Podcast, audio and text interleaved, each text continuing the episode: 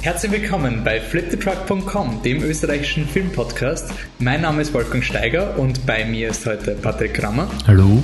Und wir haben einen Triple Oscar Podcast für euch. Wir gehen die drei großen Filme der Oscarverleihung durch, nämlich Moonlight von Barry Jenkins, Manchester by the Sea von Kenneth Lonergan und natürlich den großen Favoriten La La Land von Damien Chazelle.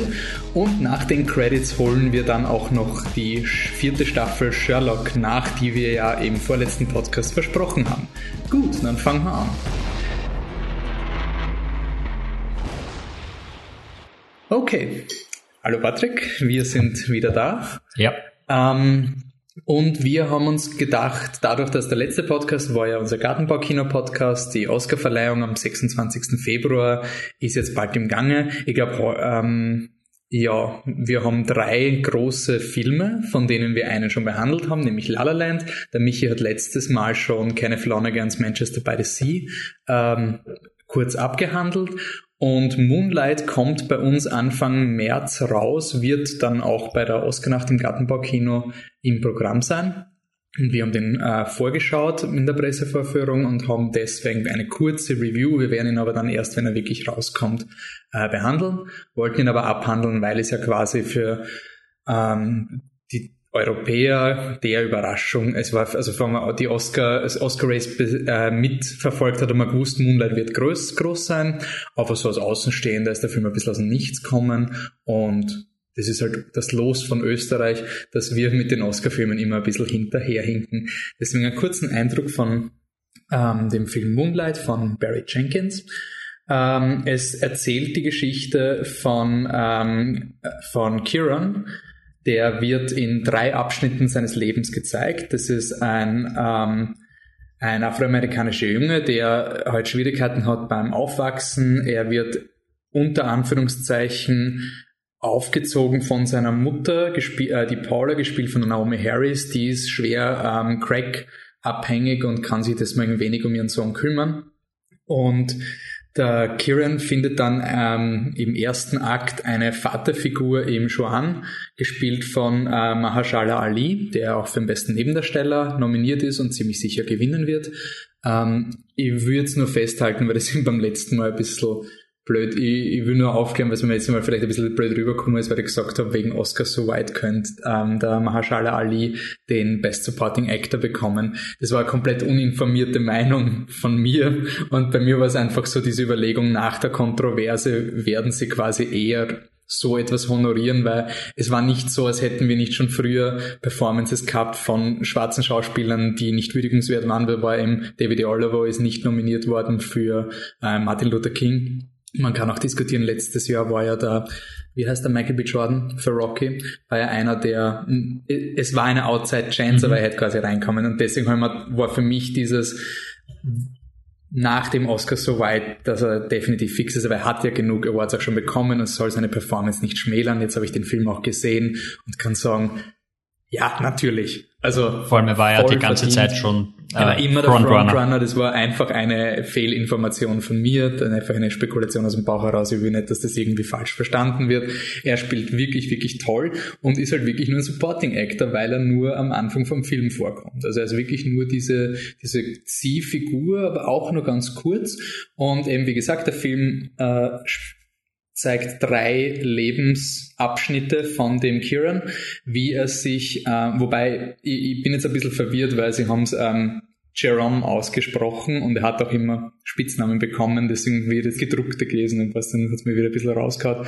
Ähm, und er wird sich schon von Anfang an ist er ein Bullying-Opfer und es ist dann recht bald klar, dass er homosexuell ist und ähm, er weiß nicht, wie er damit umgehen kann. Und das ist eben als Kind, im ersten Akt ist diese Offenbarung, im zweiten Akt ist eben wirklich dann in der Pubertät, wie sich das auswirkt und der dritte Akt ist dann auf eine Art, dass, naja, nicht einfach, was dann aus ihm geworden ist, wenn man seine ersten zwei Lebensabschnitte gesehen hat. Und ich finde den Film ganz, ganz spitze, aber ich muss wirklich warnen. Ich habe davor Manchester by the Sea gesehen den hat der Michi schon gehypt, dass er so unkaputtbar ist und so perfekt und alles. Und da werde ich noch drauf zu sprechen kommen. Und Moonlight hat halt auch diesen, ah, der kommt mit 99% auf Rotten Tomatoes und ist ursuper und sonst irgendwas. Und der Film ist ursuper und er hat extrem viel. Aber er ist kein Film, der mich jetzt sofort gewowt hat, sondern einfach richtig begeistert hat. während dem Film, dadurch, dass er zwischen den Zeitsprüngen, also so Zeitsprünge hat, habe ich oft nicht gewusst und man muss sich immer wieder neu orientieren und er zeigt wirklich nur drei Segmente, die sehr stimmig sind, aber alle drei haben eigentlich keinen Anfang und kein Ende. Und das größte Kompliment, an das, das ich diesem Film geben kann, ist, ich hätte so, ich hätte gern mehr gesehen. Er ist so super. Alles, was ich gesehen habe, ist super. Und ich hätte kein Problem gehabt, diesen Kieran noch keine Ahnung, eineinhalb Stunden länger oder so zu verfolgen. Also es hat nichts gegeben, was negativ ist, aber es war nicht, es war jetzt nicht so showy. Ist wirklich cool und super. Und ähm, der Schnitt ist gut, die Kamera ist schön dynamisch, ähm, da, die drei Schauspieler von Kieran sind super, also Trevor Rhodes spielt den Jungen, also den, äh, ich glaube, das ist acht Jahre oder so, Ashton Sanders spielt den Teen äh, Kieran. Und Alex Hibbert spielt eben den also sorry, Trevor Rhodes spielt den Erwachsenen und Alex Hibbert spielt den Kind Kieran. Und die sind alle drei spitze und deswegen finde ich es halt irgendwie so lustig, weil man dachte, wenn der Film so viele Oscar-Nominierungen hat, wieso hat er nicht für Hauptdarsteller bekommen? Schwierig ist eben, du hast drei Hauptdarsteller, die alle genauso viel Screentime haben wie der, ähm, wie der Mahershala Ali als Supporting Actor. Mhm. Also es sind eigentlich in diesem Film nur Supporting Actors, die diese Performance tragen ja, ich kann den Film sehr ans Herz legen. Äh, wir werden noch mehr drüber reden, auch wenn dann die Oscars kommen. Aber ich wollte jetzt mal hinausbringen, dass der kommt, der wirklich super ist und dass man ihn auf jeden Fall auf seine Liste setzen sollte und nicht überrascht sein soll, wenn er dann doch irgendwie was gewinnt oder mehr gewinnt, als man ihm zugemutet hat. Also zumindest, ich finde, es ist ein Theaterstück, was glaube ich original oder ein Buch. Ähm, und er ist nominiert für Best Adapted Screenplays. Würde mich überhaupt nicht wundern, wenn der mit der Trophäe heimgeht, weil das ist wirklich super gemacht. Man hat jetzt nie gemerkt, also ich schaue jetzt gerade, ob es ein Theaterstück war, aber man hat irgendwie nie, ich nie, nie den Eindruck gehabt, dass es sich hier um eine Adaption ge gehandelt hat. Und das habe ich sehr, sehr positiv und super gefunden. Okay. Rating ist bei mir ein sehr gut, also ohne, ohne Vorbehalt. Es könnte sein, dass da, dass sich der noch steigert, weil er wirklich sehr ruhig, sehr understated ist. Er ist nicht dieser emotionale Rollercoaster, sondern einfach unaufgeregt und ich muss jetzt als Negativbeispiel, würde ich da jetzt Precious reinhauen. Hast du den gesehen? Nein. Precious, das war so ein Film, der war mir zu dramatisch. Da war so mhm. alles so hype und so dramatisch und dieser Film hat eine extrem wichtige Message, aber es ist nie so, dass man jetzt irgendwie die, das Gefühl hat, oh, das ist deswegen, das ist die Lektion, unterdrückte Homosexualität in unserer Gesellschaft oder sonst was. Eigentlich nicht. Es ist immer die Geschichte von dieser Figur. Und das habe ich eigentlich sehr angenehm gefunden. Ja, passt. Dann rede ich gleich weiter.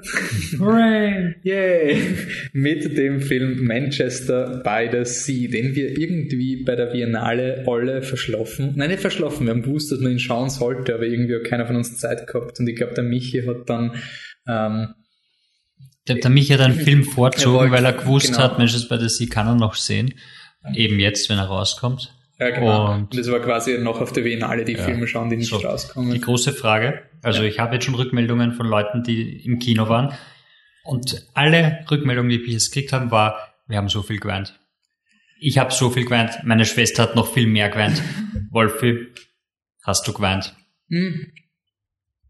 Das ist interessant, da könnten wir ja gleich unser klassisches Vorteilssegment machen, oder? Also, dass wir schon so oft Classic. in unserem Podcast gehabt haben, dass jeder von uns weiß, was das Vorteilssegment ist. Quasi ein Film, wo man gewisse Vorteile hat und dann fragt man sich, ob sie bestätigen. Ähm, ich habe nicht geweint, aber ich habe sehr viele Dinge im Auge gehabt, sehr oft. Also ich habe sehr viel blinzeln oh. müssen und sonst Nein, also.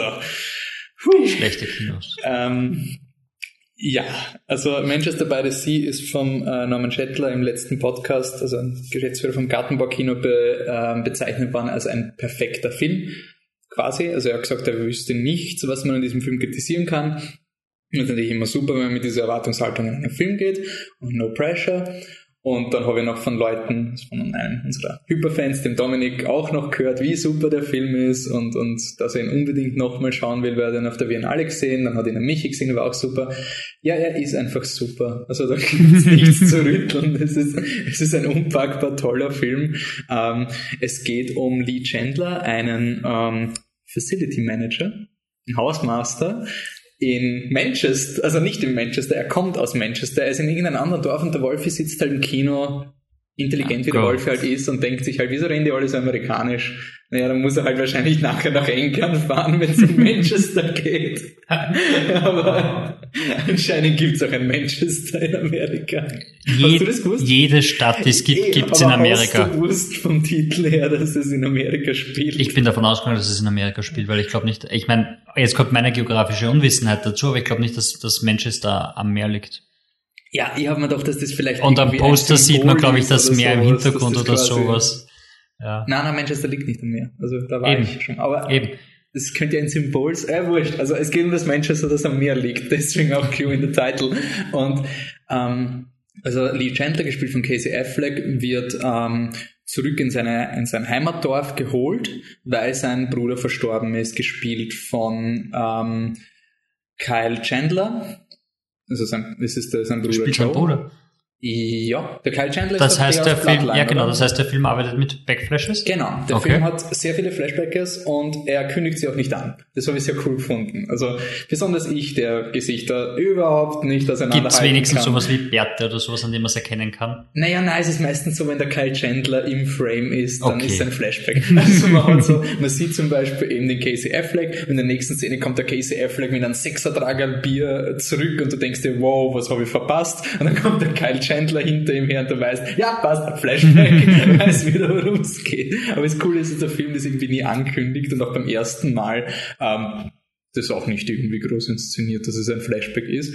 Und er kommt eben da zurück, weil im erstens wegen Begräbnis und Familie. Das Begräbnis wird auch etwas verschoben, weil der Boden geradezu frostig ist und man kann halt nicht den Boden aufgraben. Und deswegen muss sich, äh, und hinzu kommt, dass der äh, Lee Chandler, der Hauptdarsteller, herausfindet, dass ihm das Sorgerecht für seinen Neffen übertragen wurde, den Patrick, gespielt von Lucas Hedges, wo ich mich lange gefragt habe, woher er ihn kennt. Er spielt ähm, anscheinend in, äh, in Zero Theorem hat er mitgespielt und in Moonrise Kingdom und Grand Budapest Hotel. Und dann in Real Life. War er da, den kennst du? Oh Gott, ich kenne alle. War er der, der böse Junge in Moonrise Kingdom? Ähm, keine, ähm, er schaut, also bei, bei Moonrise Kingdom war er der Anführer der, der Kinder, der ja. Scouts quasi. Ja, dann war er der Böse. Und das ist, um den muss er sich kümmern und ja, worum geht's in dem Film? Der Film geht um die Dämonen der Vergangenheit, die man aufarbeiten muss. Und der Film ist eine Augenperformance von Casey Affleck. Also was ist eine Augenperformance? Also er redet okay. nichts. Er, er, er performt einfach nur mit den Augen. Er redet so wie also für einen Hauptdarsteller, wenn du seine Lines auflisten würdest, glaube ich, ist er ein Supporting Act. Also jetzt übertreibe ich ein bisschen, aber er ist so gut mit seinen Augen. Es gibt so viele Szenen, wo der Film Dinge kommuniziert, ohne Worte zu verwenden. Und ähm, es, er, er macht einfach so Lust auf diese Vergangenheit, weil du einfach nicht weißt, warum dieser dieser Hauptdarsteller so geworden ist, wie er geworden ist, also dieser Lee. Du siehst in den Flashbacks, wo er ein sehr freundlicher Onkel ist und in der Gegenwart ist er gleich zu Beginn, er ist unglaublich asozial und er meidet einfach Menschen. Permanent. Also er, er ist in, ganz am Anfang ist er als Hausmeister unterwegs und er hört die Frau, bei der er gerade das Klo auspumpt, da beschreiben, dass er so fesch ist und sie würde gern mit ihm was anfangen und so und er geht nicht drauf ein, er weigert sich einfach komplett gegen menschlichen Kontakt. So ein Arsch. Ja, also ich, ich, ich habe es am Anfang halt irgendwie verstanden, weil ich, ich verstehe, warum man nicht mit Menschen Smalltalk führen will und sonst irgendwas. Kurze Frage, wenn er das Klo reinigt, macht er das besser als Mila Kunis? Mhm. Ja, er verwendet keinen Klobesen, sondern wirklich einen, einen Saugnapf, dass er da richtig anpumpt und so. Also die, die, die Heißler-Reinigungsperformance glaubt man ihm eher als äh, Mila Kunis. Ja, der Film ist ganz, es ist wirklich so redundant zu sagen, aber er ist wirklich fehlerfrei. Ich wüsste nicht, was ich an diesem Film kritisieren könnte, außer dass ich mir Gesichter nicht merken kann. Das ist halt meine Schuld und mir deswegen nicht weiß, wer welche Frau ist, die da jetzt wieder auftaucht und ist das schon wieder die Michelle Williams oder so. Aber ich habe den Dreh dann bald rausgehabt, die Michelle Williams. Es ist die Blonde. Ja, es gibt zwei Blonde, das ist das Problem.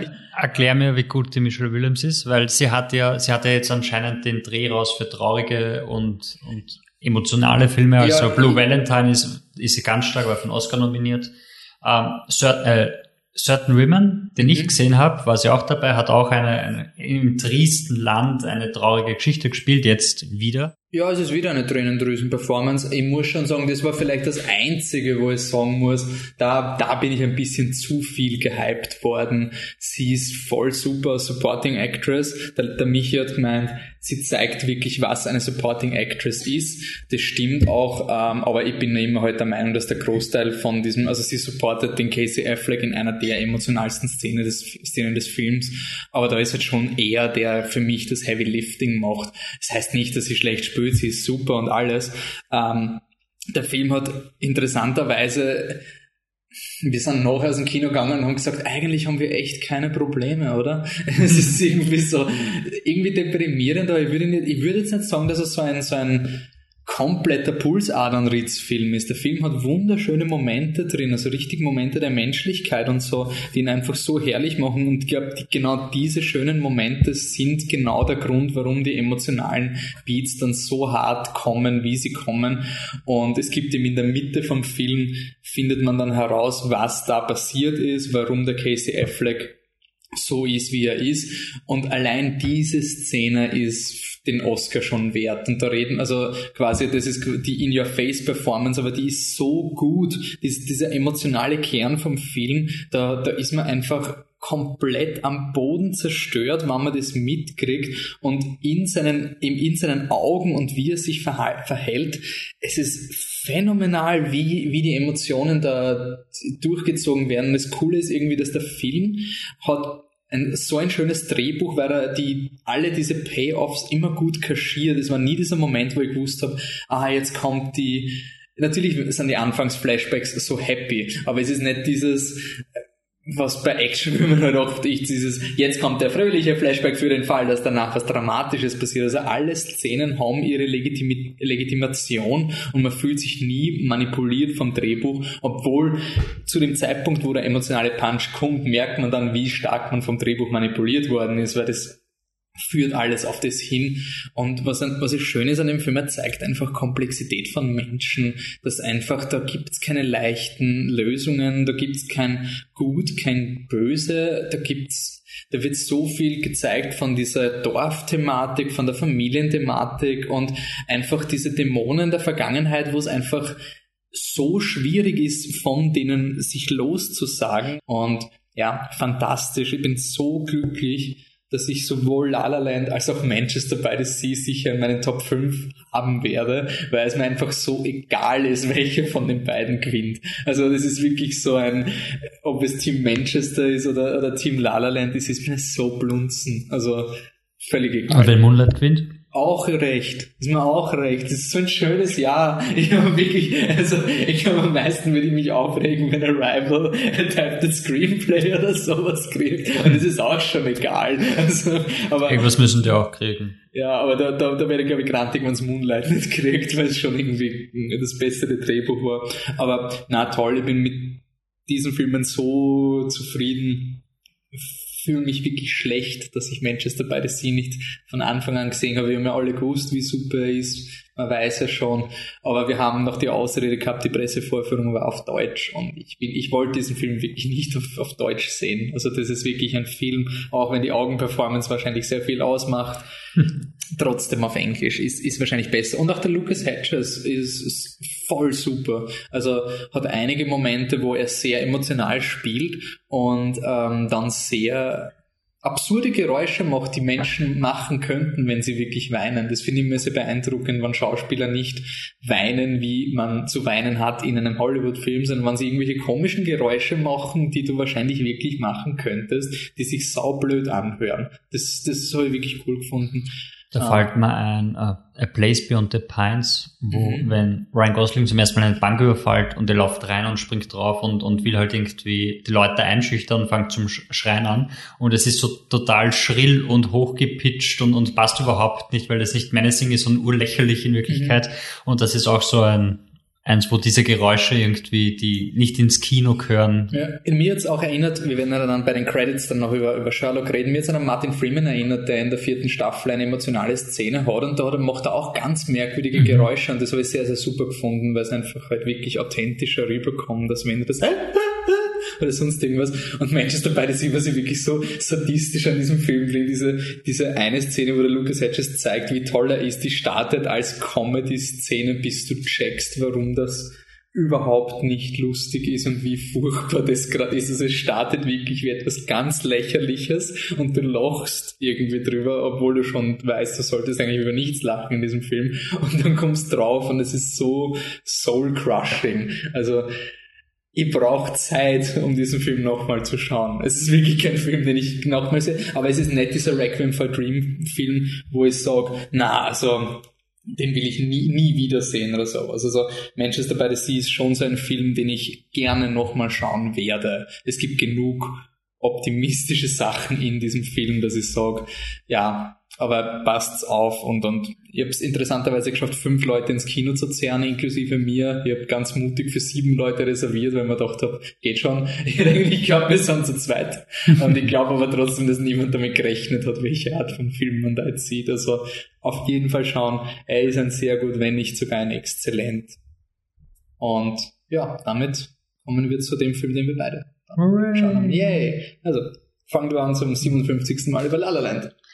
Ja, eben, weil das, das war eigentlich, wie wir gesagt haben, wir nehmen auf, war meine Grundidee so, ich lass dich mal zusammenfassen, weil du hast ihn jetzt auch gesehen und du hast noch nicht wirklich drüber geredet, nur mhm. kurz. Deshalb, hey Wolfi. du hast La La Land gesehen. Was haltest du davon? Ich habe La La Land gesehen und ähm, ich verstehe, warum du so angespannt warst. Wir haben ja da aufgenommen in unserem Podcast und ich hab da weg müssen, um mir La La Land im Gartenbaukino anzuschauen. Und du warst so, oh Gott, hoffentlich habe ich ihn nicht überhyped. Und an dem Tag ist glaube ich auch die Review von dir rausgekommen und die war auch so ein, oh Gott, ich hoffe so sehr, wenn ich den zweiten Mal schaue, bitte nicht. Und ähm, na, voll super. Das war für mich, ähm, ich weiß noch nicht, welchen Film ich vorher gesehen habe, aber die letzte Doppelkombi, die ich in diese Richtung gemacht habe, war Suicide Squad und Dschungelbuch. Und irgendeinen Film habe ich eben, ich glaube, ich habe die Geht die Hölle habe ich vorher gesehen. Wenn ihr noch nicht gehört habt, geht es um Bruttofilmlandsprodukt, da haben wir eine ziemlich ausführliche Diskussion über die Hölle gemacht. Ähm, ja, und nach die Hölle ist La La Land einfach unpackbar. Und auch ohne wäre er unpackbar. Also Damien Chazelle erzählt ja die Geschichte von zwei wunderschönen Menschen, dem Ryan Gosling und die Emma Stone, deren Rollennamen ich vergessen habe, weil sie sind Ryan Gosling und Emma Stone. Sebastian. Ja, whatever, sie sind Ryan Gosling und Emma Stone. Sie sind zwei erfolgreiche, nicht erfolgreiche, bildhübsche Menschen, die ihren Start in, in the City of Stars in LA, oder? Ist the City of Stars, ja, machen wollen. Und sie will eine Schauspielerin werden, er will einen Jazzclub eröffnen, er kann nicht mit Leuten, die Jazz nicht interessant finden, sie hasst Jazz, uiuiui, ob da eine Reibung entsteht und ob sie dann doch nicht vielleicht sich für Jazz begeistern kann. Ähm, und das alles, muss ich jetzt sagen, La La Land wird falsch repräsentiert in meinen Augen. Ich finde, er ist ein viel gut Film und ein schöner Film, aber was ich erwartet habe nach den Kritiken ist, dass er halt einfach zuckersüß ist.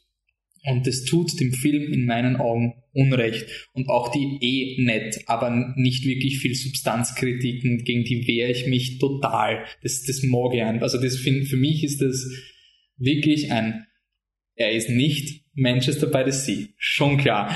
Aber er hat von der Struktur, wie er aufgebaut ist, gibt er dir alles, was diese großen Filmromanzen dir geben sollen. Richtig schönen Kitsch und alles, aber mit genug ähm, echten und, und, und, und Reibungen, die den Film deswegen so schön machen. Also wenn man so denkt, die großen Filmromanzen mit, also, Gott, ich kenne keine richtigen Klassiker, ich kenne nur Titanic oder sowas, die geht auch nicht gut aus.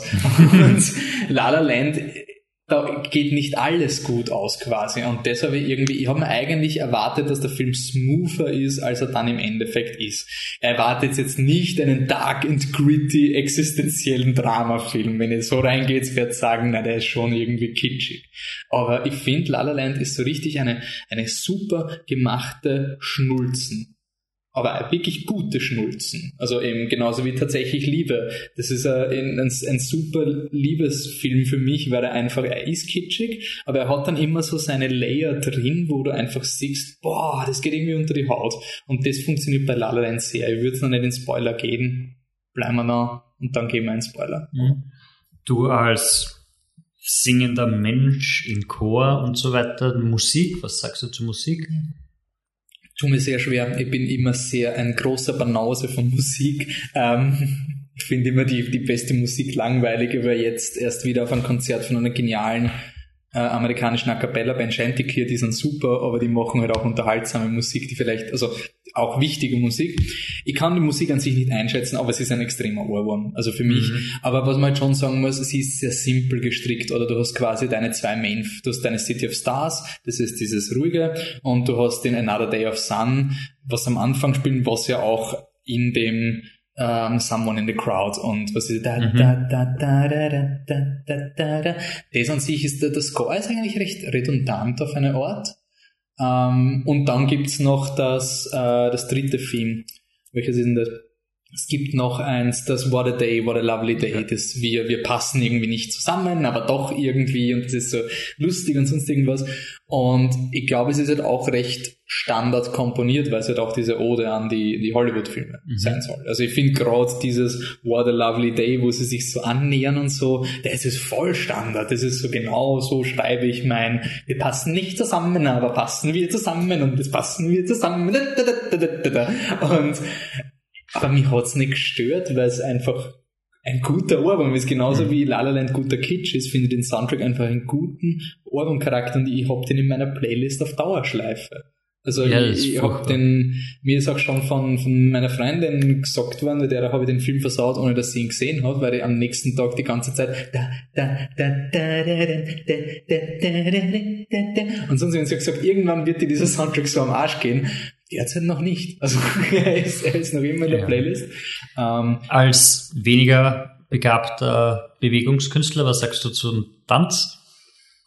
Ja. Puh. Da, da, das traue ich mir nicht zu sagen. Weil ich das letzte Mal wieder einen Tanzfilm gelobt habe, war das Street Dance All In oder wie hat der Kassen? Und der war anscheinend nicht gut. Mir hat's gefallen. Keine Ahnung. Das Einzige, was ich schon sagen muss, bei der Emma Stone geht's, aber der Ryan Gosling kann echt nicht singen. Also ich finde, Ryan Gosling hat mich schon sehr an Russell Crowe erinnert. City of Stars! Das soll irgendwie sein. Okay, danke Russell. Reicht schon. Okay. Ja, ich weiß nicht, ich bin da vorbelastet, weil ich kenne halt sein Album, also von seiner Band und, und da singt er halt mit so einer leicht verstellten Stimme. Deshalb war das jetzt quasi so, ja, so singt er halt und ich weiß, dass er so singt, weil ich kenne ihn halt als singenden Menschen. Mhm. Äh, ja, auch zur, zur Musik und zum, zum Tanzen. Ähm, ich habe mir da selber was einbrockt, weil ich spiele halt mit meiner Freundin hören wir uns jetzt oft den, äh, den Soundtrack an und dann tanze ich halt manchmal dazu und jetzt hat sie gemeint, wir müssen wieder einen Tanzkurs machen, was ich eigentlich nicht will. Also oh yeah. blöd gelaufen.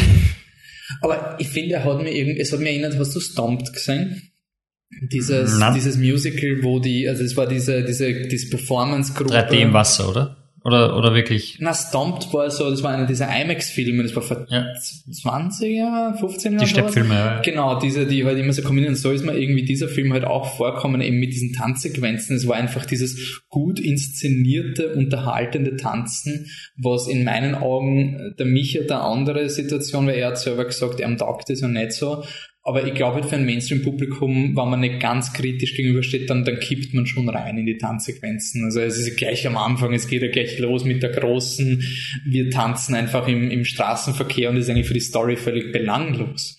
Eigentlich. Also es ist wirklich nur eine Ouvertüre, könnte man sagen, die interessanterweise nichts der Originalanfang des Filmes war. Ja, das in den letzten Sekunden dazukommen irgendwie, weil sie haben nicht gewusst, ob sie die, diese Brücke sperren dürfen also oder können. Unglaublich, dass das nicht Teil des originalen Films war. Es war einfach so ein, okay, das, das ist quasi der, der Scene-Setter und ich glaube, ob diesen Moment weiß man, ob man den Film mag oder nur toleriert. Also wenn man da reinkippt, ist vorbei und danach wird es nicht besser. Man muss schon sagen, es wird weniger, es wird weniger gesungen. Der Film hat es ist nicht mal ein Spoiler, es beginnt mit Winter. Das heißt, du kannst damit rechnen, wenn es um eine Beziehung geht, dass im Sommer oder im Frühling am meisten Action ist und dann wahrscheinlich irgendwann wieder der Winter kommen wird. Es ist, ist, in meinen Augen kein Spoiler. Ähm, und Du hast dann auch diese, in der Mitte vom Film, wenn es zum Sommer kommt, eine Art Statik in Dialog, Story und Musik, die man als Kritikpunkt sehen kann. Ich sehe es aber nicht. Also für mich ist wirklich diese Statik, wo einfach die Sättigung erreicht ist. Und da gibt es keine großartigen musikalischen Entwicklungen mehr. Und erst nachher kommt wieder die Musik rein. Aber dieser Hänger, den auch der Dominik, den ich schon einmal zitiert habe, der hat richtig Angst gehabt beim zweiten Mal, den, der hat ihm nicht so taugt und ich glaube halt einfach, das ist bei Design dieser Hänger und ich glaube auch, finde find es jetzt nicht störend. Aber ich habe ihn erst einmal gesehen, du hast ihn zweimal gesehen. Ich habe ihn zweimal gesehen, ja. Es war beim, beim zweiten Mal für mich sogar angenehmer als beim ersten Mal, weil beim ersten Mal bin ich im Kino gesessen, das war damals auf der Biennale und dann, dann gab es diese Dinner-Szene zwischen den beiden, wo er sie überraschen will und das geht halt irgendwie nach hinten los. Mhm. Und ich bin halt da gesessen und dachte so, Warum streitet ihr?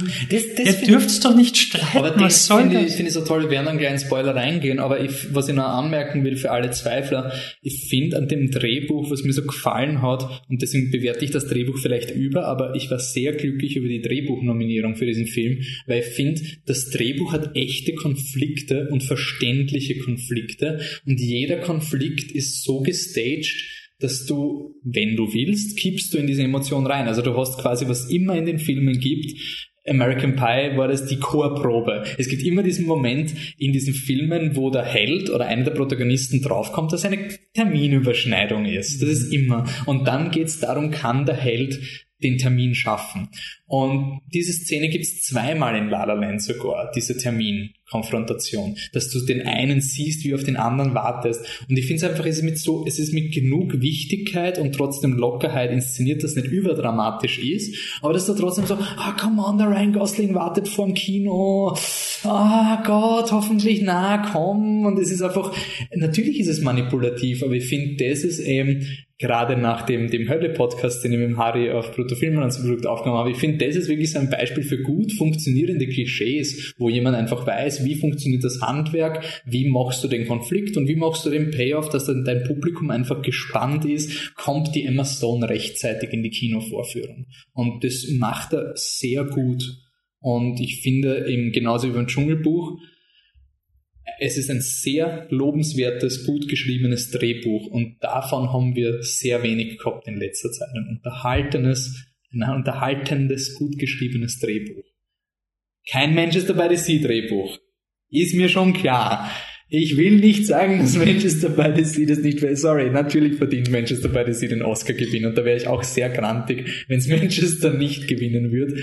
Aber ich würde das Drehbuch trotzdem hervorstreichen, weil ich finde, La La Land kommt schon so rüber, als wäre das quasi wirklich nur Style over Substance und ich habe von so vielen Leuten im, im normalen Alltag schon gehört, so, ah, soll ich mir den wirklich anschauen? Ich habe bis jetzt nur Schlechtes gehört und ich habe mir gedacht, ich scheiß mich an. Ich, ich habe nicht gewusst, woher das kommt. Also es war eine Woche nach Release, wir sind rauskommen voll gehypt vom Film am nächsten Tag, rede mit Leuten und sage, ja, La La Land, ich weiß nicht, ich höre nur Negatives. Und das hat mich schockiert. Also das... Da sind, ist unser Release quasi schon genau in diese Backlash aus Amerika reinkommen. Also tut mir leid für alle, die jetzt da erwartet haben, dass wir den Film zerlegen. Ähm, ich meine, wir, wir reden nachher schon auch über die Negative, mhm. aber dann, dazu müssen wir einen Spoiler geben, bevor wir das tun. Wolfi, dein Rating? Ähm, ich muss ihn ein zweites Mal sehen, genauso wie Manchester by the Sea. Aber für mich war bis jetzt das ganze Jahr über, es gibt zwei Filme, die ich definitiv in meiner Top Ten Liste habe. Das ist Lights Out und äh, Dschungelbuch. Alle anderen kann sein, dass sie sich hinein verirren. Und nach La La Land habe ich gewusst, ich habe drei Filme in meiner Top Ten Liste. Also ein sehr starkes, sehr gut. Ich will ihm jetzt kein Exzellent geben, weil Who Knows beim zweiten Mal oder sonst was, aber beim ersten Mal schauen, von der emotionalen Geladenheit, hätte ich dem im Affekt sicher ein Exzellent geben. Also wenn man mit at Gunpoint so und jetzt das Rating. Was bei dir? Äh, mir auch ein sehr gut. Okay. Okay, dann gehen wir jetzt ins Spoilergebiet und äh, wenn euch Sherlock interessiert, aber ihr nicht La La Land gespoilert wollen habt, haben wollt, dann geht's auf unsere Website, da gibt's eh unsere Kapitelfunktion, klickt einfach auf das nächste. Gut, Spoiler Alert! Hast du am Schluss geweint?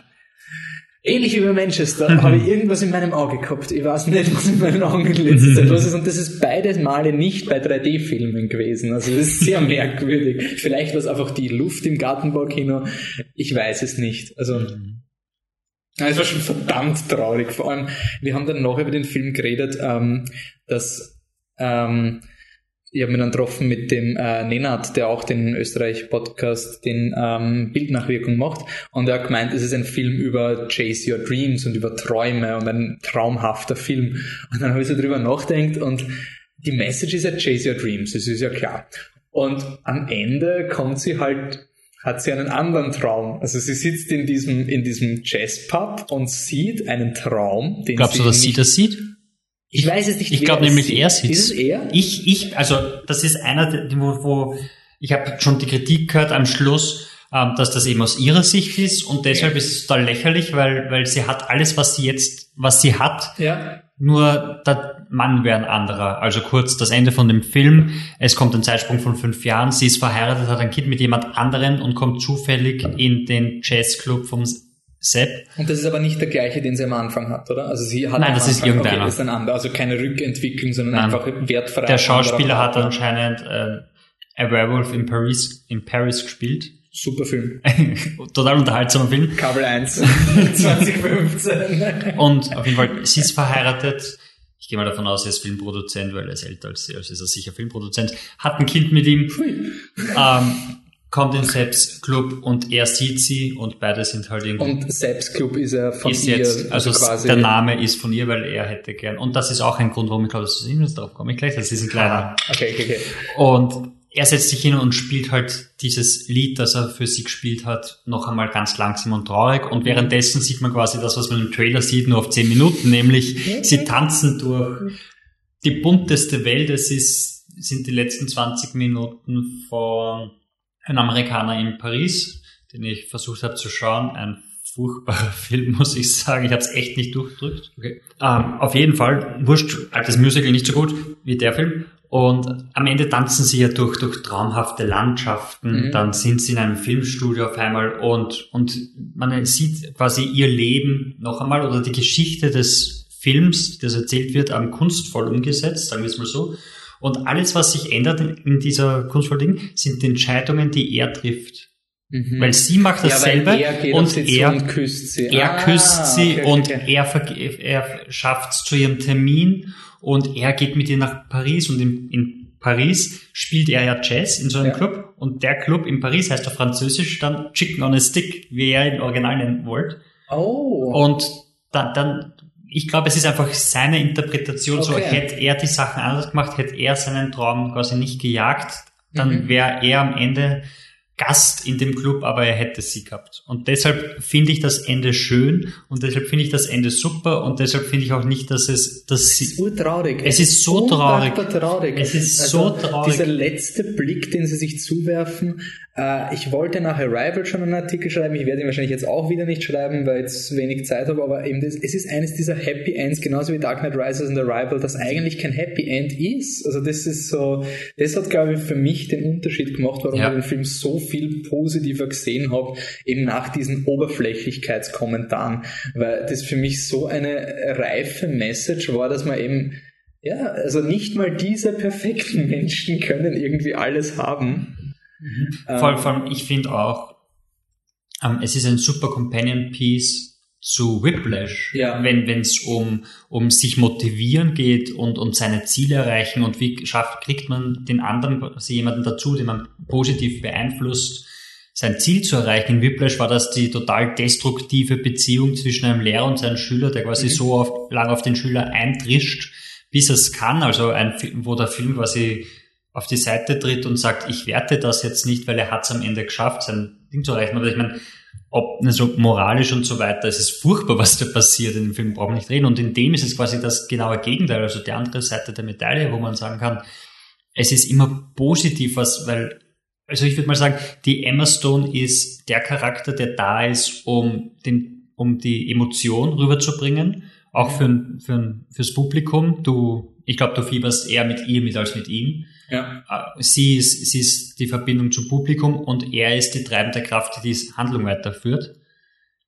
Er ist derjenige, der sie da und motiviert, ihr sagt, hey, probier doch dein Solostück zu machen und hey, du kannst nicht aufhören und du musst jetzt dorthin gehen und das machen, weil es ist dein Traum, das geht nicht anders. Auch wenn es um sich selber geht, ist es so, dass er sagt, das muss jetzt passieren und aus. Deshalb, glaube ich, mögen auch viele Leute ihn nicht besonders in dem Film, was ich auch verstehen kann. Also, Rückmeldung mhm. ist, er ist einfach nur ein Idiot und sie ist oberflächlich oder so. Sie ist schon oberflächlich, weil ihr Ziel ist es, Jennifer Lawrence zu werden. Also sie hat keine großen Kunstansprüche, sondern sie will erfolgreich sein. Zusätzlich zu Wirklich ist sie das? Ich weiß es. Glaube ich nicht. Ich bin mir nicht Einfach sicher. nach ihrem Solo über die Großmutter und sowas. Natürlich ist es dick aufgetragen, aber ich finde, da zeigt sie halt schon, dass sie ein bisschen mehr will als mhm. nur. Natürlich, ich meine, man kann, man kann an ihr diese Oberflächlichkeitsdiskussion schon interessant führen, weil sie ja quasi dieses indoktrinierte Hollywood-Babe ist. Also auch wenn es kein Hollywood-Babe ist, aber ihre Großmutter hat sie so lang mit dem Ding bombardiert, dass für sie nichts anderes als Schauspiel in Frage gekommen ist. Ähm, und am Ende, wo sie glücklich ist, ist ihr Gesicht in der ganzen Stadt verteilt, weil sie so ein großer Breakout-Star ist. Also. Ja, aber ganz ehrlich, das ist ja auch das, was der Film thematisiert. Ich meine, ich werfe sie ja gar nicht vor. Die Anerkennung von Künstlern, ja. aber beide Figuren, finde ich schon, würden gern diesen Moment haben, dass sie gewürdigt werden. Mhm. Und sei das eben in einem Club oder auf einem Poster, das ist halt einfach, wie du siehst, aber das würde jetzt nicht sagen, dass ihre Figur sich nur darum dreht. Nein, also dafür ist, dafür hat sie zu, zu viel. Und ich finde es halt irgendwie cool, dass beide Figuren einfach ihre eigene Agenda haben. Das ist in so Liebeskomödien oft nicht der Fall, dass du hast meistens Du ja. hast maximal eine Agenda, oder? Ja. Und was, was ich den Film so, was ich den Film so genossen habe, war die, dieses ähm, John Legend heißt mhm. er, den kennt man anscheinend. Ich kenne ihn nicht, weil ich keine Ahnung von Musik habe. Ähm, aber der ist anscheinend jemand wichtiger. Und dieses, dieses Lied, was sie schreiben, das ist ja ein Hochgenuss, dieses Start the Fire. Der Text ist ja so geil. Das ist wie von äh, Access of Awesome, diese Band, die haben ein Lied geschrieben, this is how you write a love song. Und genau so ist We Start the Fire. Aber das ist so, I don't know what your name is, but I like it. Es ist ein Schwachsinn. Was ist das für eine Aussage? Ich kenne den Namen nicht, aber ich mag ihn. Das ist der größte Blödsinn. Und das ist einfach, da müssen die Autoren so eine Gaude gehabt haben, wie sie diesen most generic Song of all time und wie es inszeniert ist, wie unangenehm diese Performance ist. Das habe ich so genossen. Also es war wirklich, natürlich war es manipulativ und alles, aber ich war da so in dem Film drin, dass ich so viel Spaß gehabt habe. Einfach auch diese Raging Crowd und da habe ich halt viel drüber nachdenken müssen, wie wichtig ist Inszenierung, es klingt jetzt urblöd in einem Filmpodcast, aber das ist ja wirklich immer so, wie du einen Film inszenieren willst, ist dein Publikum entweder fröhlich oder glücklich und quasi nur den Umständen entsprechend dieses Restart the Fire, das könnte ein Pitch Perfect das Finale sein und wenn da die Crowd wild wird, dann wären wir voll dabei. Aber weil die Emma Stone so niedergerempelt wird von den Teenagern und weil die Kamera so eng auf ihr ist und auf dem Ryan Gosling und diese verschmitzten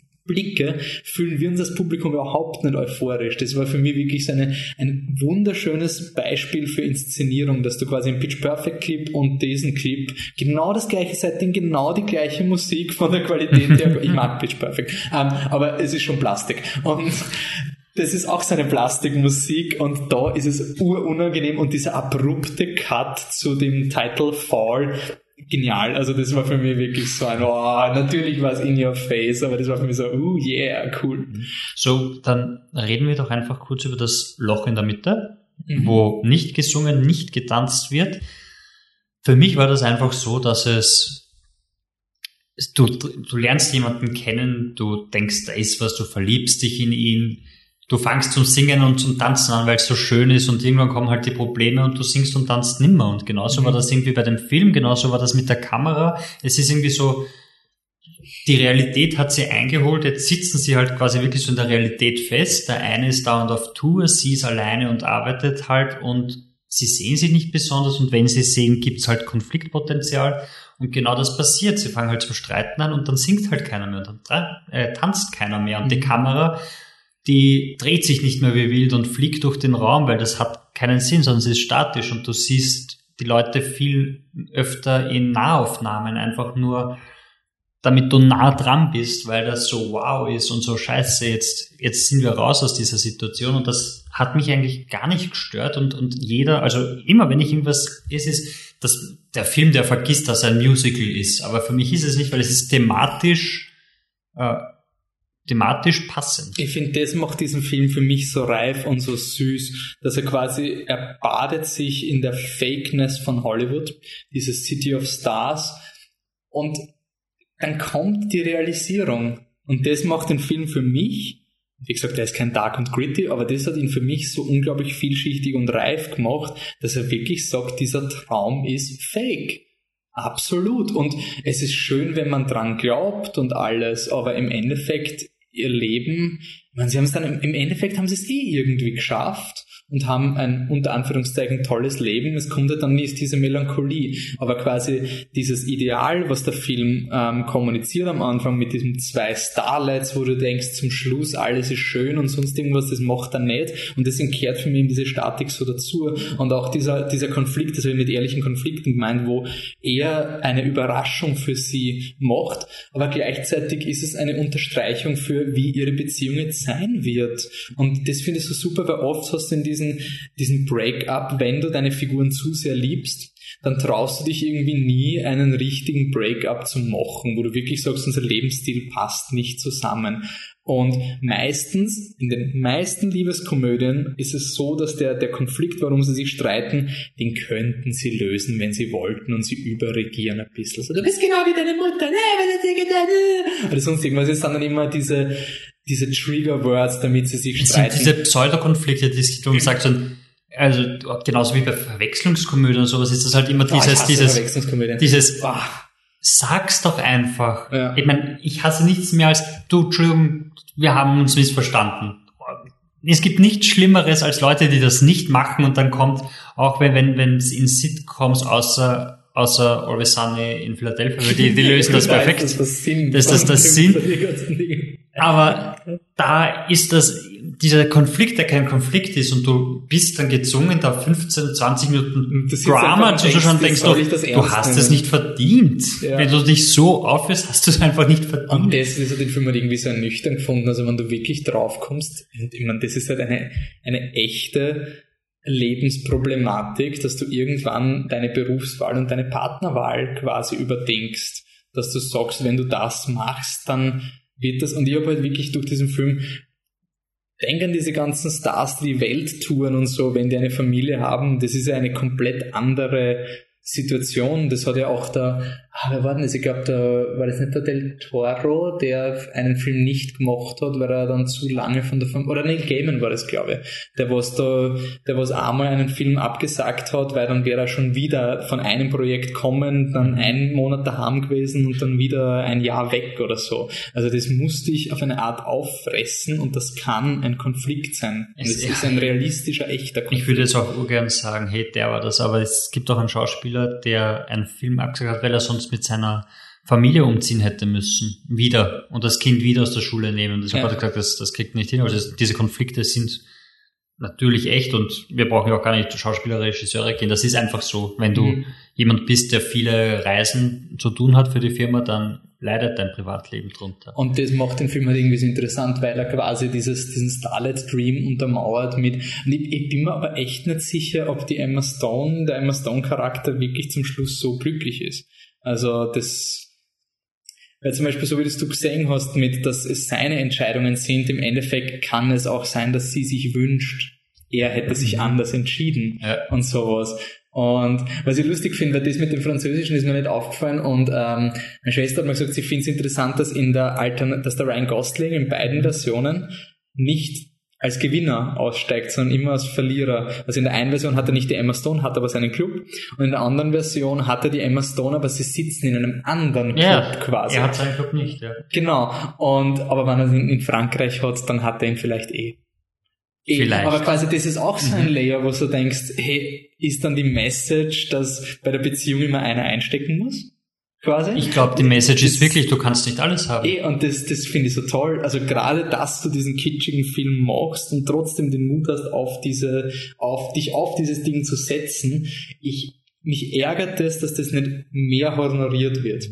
Das ist für mich genau das Gleiche, wenn die Leute meinen, beim Dschungelbuch der dritte Akt ist so Standard. Also, äh, nein, er ist verdient, er ist gut gemacht, verdient. Und deswegen bin ich halt bei La La Land so glücklich gewesen, weil holy shit, diese letzten fünf Minuten waren hart. Also die, die waren wirklich, und wenn ich, wenn ich so einen Soundtrack höre, ist genauso schlimm. Also ich habe keine Ahnung, wie es dann, wenn ich dann im Kino sehe, aber einfach halt, Es fun- ist einfacher, aber es tut noch weh. Also Ja, beim es- ersten Mal schauen habe ich es, wirklich es cool raus ist müssen. Ja, das zeigt halt einfach, wie wichtig Storytelling ist, weil diesen emotionalen Punch schaffst du nur, weil du den Film magst. Also du könntest die Szene nicht ohne den Film lesen. Deswegen ist im Statik-Argument so wichtig, dass der ein bisschen so abflaut in der Mitte und zum Schluss noch den Drive reinkriegt. Also ich bin sehr froh. Ich, wie gesagt, ich, bei dieses Oscar-Rennen bin ich sehr, sehr fröhlich. Vor allem, es ist ja auch, ich finde es ja auch so schön, weil Damien Chazelle hat halt gesagt, er will einen alten Musical-Film machen, aber in modern umsetzen. Und ich finde, genau das hat er geschafft, weil er ist dieser alte Musical-Film. Er ist dieses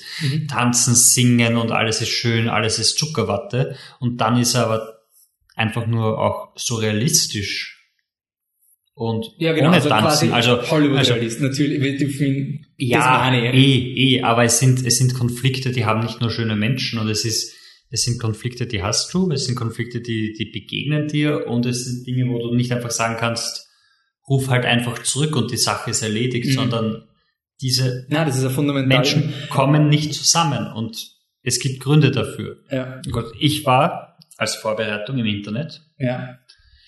Ich habe die größten und die am häufigsten vorkommenden Kritiken rausgesucht Mhm. und ich habe mir gedacht, da können wir ja einfach mal drüber reden. Okay. Ähm, fangen wir an. Musik und Tanz nicht gut genug. Habe hab ich oft gehört, dass die Musik halt eintönig ist, nicht so gut und der Tanz nicht besonders Mhm. ausgeprägt oder nicht Ah, besonders gut. Also wie jetzt Blindreferenz, meine Freundin, nachdem ich sie einen Tag lang genervt habe mit dem Song, habe ich am nächsten Tag den Soundtrack vorgespielt und sie hat auch gemeint, die, die Stimmen gefallen ihr nicht. Mhm. Also kann sein, dass, dass das nicht gut ankommt. Und Gut. Tanz, also, also die anderen Sachen waren, waren voll okay, aber die Tanzsequenz, die sechsminütige ähm, What a Lovely Sight, ähm, die Single Take, oder? Das war ja, ein Take. ist ein Take. Auch live on set. Also, also das Ja. war wirklich dort oben auf Das diesem war wirklich Berg. dort oben. Ja, Das es war- schaut so fake aus, aber das ist Sie waren wirklich dort. vielleicht nachbearbeitet mit Farbfilter, who knows. Ja, fix, weil, weil, weil die, die Lampen, ähm, bei diesen Backstage-Videos siehst du, wie hell es in Wirklichkeit immer ist, wenn sie Sachen drehen. Ja. Das überrascht mich jedes Mal, weil auch diese Szene, wo sie mit ihren Freundinnen rauskommt und sie mit den ganz bunten äh, Kleidern Mhm. so herumwackeln und es ist so dunkel im Hintergrund, in Wirklichkeit war da Tageslicht. Ja. Und dass das immer dann so dunkel, finde ich immer, bin ich immer wow. Also, also Lichtarbeit und Nachbearbeitung finde ich immer großartig. Also wenn du die Unterschiede siehst. Und die waren halt wirklich bei der goldenen Stunde dort oben oder bei der blauen Stunde. Mhm. Und zwei Tage haben sie dort zum Filmen gehabt. Und vom zweiten Tag haben sie dann wirklich so ein Single-Ding. Aber ich finde, der Tanz war super. Also der Tanz ist wirklich so ein, Das war auch für mich dieser Tanz, wo ich nicht mehr gesagt hätte, dass sie keine Chemie haben, weil es irgendwie so spielerisch und lustig war, diese, diese, wo sie sich an nachmachen gegenseitig und so. Das war für mich einfach unglaublich nett und, und sympathisch. Und das war für mich der Moment, wo ich wirklich so reingekippt bin und gesagt habe, ja, passt, das sind die Lovebirds, mit, die lieben sich, aber sie lieben sich nicht und sie passen so überhaupt nicht zusammen, okay, dann sind wir schon beim zweiten Punkt. Chemie zwischen Gosling und, und Stone? Äh, warte, nur ganz kurz wegen Ja. der Musik, ich will nur anmerken, was ich also auf Mic angemerkt habe. Es hat mich sehr an The Book of Mormon erinnert. Da gibt's auch einen, einen Happy Song, wo der Hauptdarsteller singt, was er alles machen wird. Und das ist genau die gleiche Melodie. Und ich glaube, das liegt daran, dass sowohl, also Book of Mormon ist eine Persiflage auf Musicals und es sind wirklich alle, alle Lieder, die in Musicals vorkommen, sind im Book of Mormon. Und ich glaube, deswegen ist wenig überraschend, dass das ähnlich klingt, weil das ist jetzt auch ein Tribute an Book of Mormon, an, an alle Musicals. Das heißt, der eine macht seine Persiflage, der andere macht's ernst. Deswegen kann man, deswegen verstehe ich, warum Leute sagen, die Musik ist nicht so besonders. Sagen wir so. Chemie zwischen den beiden? Findest du, hat gefehlt, war da? War da. Äh, ich, ich, ich sag mal so, ich kann Emma Stone irgendwie nicht ausstehen. Wirklich? Äh, ich mag sie nicht. Ich, mag sie überhaupt nicht. Ich weiß nicht wieso. Ich habe sie eine Zeit lang in Zombieland, äh, habe ich so einen vollen Crush auf sie gehabt. Da hat sie doch mitgespielt, oder? Da war Ja. sie die mit diesen schwarzen Eyelinern und so. Sie war Ähm, sehr alleinig. Ja, und dann irgendwann ist dieser Moment gekommen, ich glaube in Birdman, wo ich sie nur mehr mit der Heiselpapierszene assoziiert habe, wo sie am Klo, wo sie dem Mike Keaton erklärt, dass sie aufs Klopapier die Zahlen vom Universum schreibt oder irgend so ein Schmarrn. Das ist für mich so die Emma Stone-Szene, diese möchte gerne intellektuelle Szene. Ähm, deswegen, ich hab, bin da vorbelastet, aber ich, ich habe sie okay gefunden in dem Film. Also für meine Emma Stone-Antipathie war das eigentlich schon eine Leistung, dass ich sie irgendwie als Hauptdarstellerin gemacht habe. Ja. Du bist komisch. ja, aber bei dir ist es ja leicht, oder bei dir kann man jetzt können dich die Leute aushebeln, wenn du sagst mit äh, Chemie, weil du bist Fan von beiden. Du weißt sogar, dass Ja. der Ryan Gosling eine Band hat, was wahrscheinlich, bitte twittert uns an, wenn irgendjemand auch gewusst hat, dass er in einer Band ist. Und wenn ihr es gewusst habt, dann sagt es das Lieblingslied von der Band. Oder wie die Band heißt. Ja. Aber ähm, nein, ja, nein, natürlich ich bin bin Fan von beiden und deshalb die Chemie war in allen drei Filmen da und einer von den Filmen war Gangster Squad, also Ich finde aber, ähm, wir haben nach dem Film auch telefoniert und ich finde halt Emma Stone und Ryan Gosling, auch wenn sie jetzt musikalisch nicht die besten waren, ich finde, sie sind so wichtig für diesen Film, weil sie diese Starlets sind. Also, das ist auf so einer Meta-Ebene, finde ich das einfach toll, die zwei zu casten, weil die halt gerade diese jungen Super-Leute sind. Ne? Ryan Gosling ist nicht mehr so jung, oder? Der ist schon, ist den gibt schon länger. 33, 34 oder so. Ja. Aber quasi der, das sind einfach diese Leute, die man, die so, die, oh, urschön und urtoll und so und quasi auf, auf dieser Ebene ist, finde ich es viel wichtig, dass du diesen, diesen Meta-Hintergrund hast, weil das macht das Nicht-Zusammenkommen noch schlimmer in meinen Augen. Dass Ja. du quasi wirklich die beiden schönsten Menschen castest in dieser ultimativen zeitlosen Romanze und eben schlau genug bist zu wissen, dass die größten Romanzen immer so diesen, dieses Salz noch drin gehabt haben. Es ist das Casablanca-Ende. Es ist Ich einfach Casablanca nicht mehr nicht gesehen, ich tut mir echt leid. Ich weiß, ich disqualifiziere mich da jetzt von allen unseren Zuhörern oder sowas. Nein, ich muss. Ähm, weißt du, wie es ausgeht? Ja, ja. Okay. Ich habe die Simpsons-Folge gesehen, wo das richtige Ende mit Hitler kommt. Okay, also ich kenne mich aus, wie Casablanca Okay. ausgeht. Nein, Casablanca würde in sich zusammenbrechen, wenn, wenn er wirklich ihren, äh, also den Flug nehmen würde und mit ihr zusammenkommen würde. Also der Film wird dann nicht mehr, wirklich nicht mehr funktionieren und alles verlieren. Und genauso finde ich, ist es, ist es Deswegen da. habe ich, glaube ich, Titanic auch zitiert, weil das war zu mir, da war ich in der Volksschule und da haben alle Mädchen blärt. Da war quasi, das war ja der, der, der Ja. Sell von diesen Romanzen. Das, und ich glaube, deswegen funktionieren diese ganzen Nicholas Sparks Krebsgeschichten so cool, weil du dann immer diese Reibung quasi hast. Du willst diese Reibung in, die, in dieser Romanze drin und eben für mich war jetzt ohne Übertreibung, für mich ist La La Land schon diese wo man dann zurückblicken wird, diese große Romanze irgendwann. So, auch wenn der Film vielleicht nicht so angesehen wird, aber da wird man so sagen, oh, und das war eben diese große Romanze, eben weil es nicht so positiv ausgeht. Und ja, Wie gut kennst du dich mit Jazz aus? gar nicht. Mhm. Wenn du jetzt siehst, wie Musiker Jazz spielen und dann erklärt dir jemand, was Jazz ist, findest du das dann beleidigend? Ich verstehe, worauf du hinaus willst. Ähm, ich habe es interessant gefunden, aber ich mag das oft. Ich mag das oft, wenn, deswegen hat mir auch Straight Outta Compton am Anfang gefallen, weil der auch auf ganz Brachialgewalt die erklärt hat, worum es bei Rap geht. Und ich glaube, ich habe bei Rap mehr Zugang gehabt als bei Jazz, was nicht viel ist. Ähm, ich verstehe schon, also dass, dass quasi der, der, der Ryan Gosling also das, okay, sagen wir so, du kannst es irgendwie so sehen, dass da irgendein Hollywood-Typ, der keine Ahnung von Jazz hat, uns jetzt erklären will, was Jazz ist über seine Figuren, oder? Das sind, also das, das sind drei der häufigsten Dinge, die ich gelesen habe bei meinen Recherchen. Ah. Das eine ist einmal das Whitewashing, dass der weiße Junge uns was über Jazz erklären will, obwohl das mhm. die Kunst der Schwarzen ist. Dann, dass er da Emma Stone quasi die Welt erklären muss und er mansplaint Also, weil voll. er auch den Film erklärt, weil er schlägt ja auch den Film vor, damit sie checkt, wie sie zu Schauspielern hat. Also damit sie, kann man so sehen, wenn man will. Kann man so sehen und dann natürlich, dass, dass äh, die Jazzmusiker, die vorkommen, nicht schwarz sind, was ich nicht, was nicht stimmt. Aber er ist halt nicht schwarz.